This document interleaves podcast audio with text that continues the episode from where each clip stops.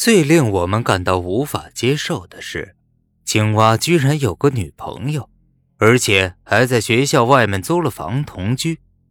这在我们这个高中可以说是绝无仅有的。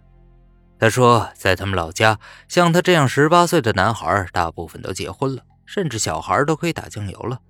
这个女朋友还是他那个母青蛙给他亲自的介绍的。他的女朋友我见过。如果拿四个字来形容的话，那就是，嗯，惨不忍睹，粗手粗脚的，一看就是力大无边的那种。我一看到那个女孩，就忍不住对郎中说：“哼，这下青蛙可要受苦了。”哼，果然呐，青蛙一搬进他们的香巢，人就变得无精打采，身体也一圈圈的瘦了下来。他常常在我们面前诉苦，说说那个女孩把他管得太紧了，不管多晚，他都必须回他们租的那间房。青蛙也有高兴的时候，那就是跑到我们的寝室来吹嘘他的床上生活，每次都说的唾沫翻翻的，让我们无法忍受。要知道，我们可都是只见过没挨过异性，这个死青蛙还老是说个没完。那天，这个青蛙又在我们寝室里吹嘘了，他昨天大战了八百回合。我有点听不惯了，就激了他一句说：“哎，你他娘的知道多少种姿势？说来说去就那么一种姿势，还有没有其他的了？”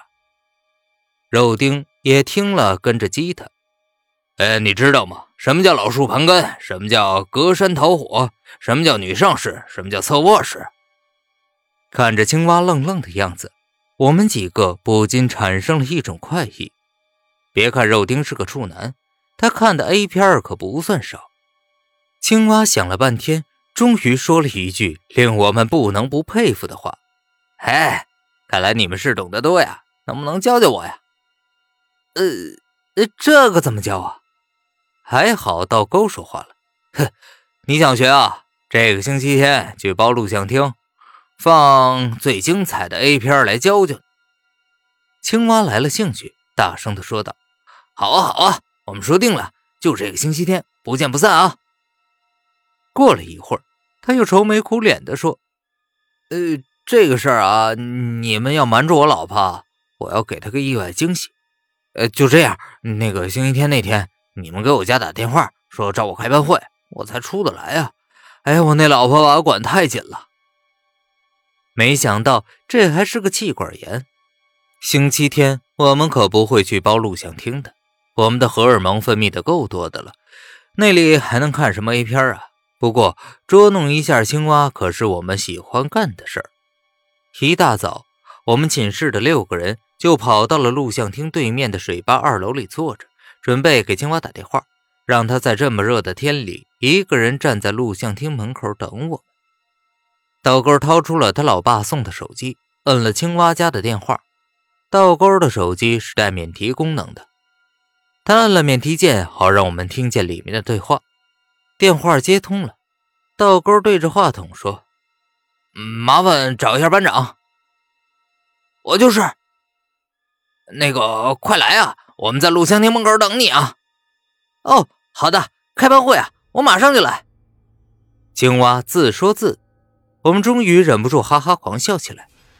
没等我们笑完，我们就听见手机喇叭里传出一个恐怖的声音，是一个女人的声音：“别跑，你个死青蛙！再跑，看我一刀砍死你！”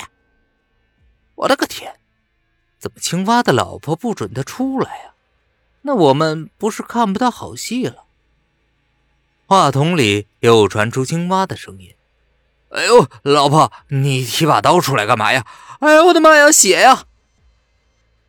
青蛙似乎遇到了什么可怕的事发出了瘆人的尖叫声。接着，电话筒没了声音，只有嘟嘟嘟的断线声。发生什么事儿？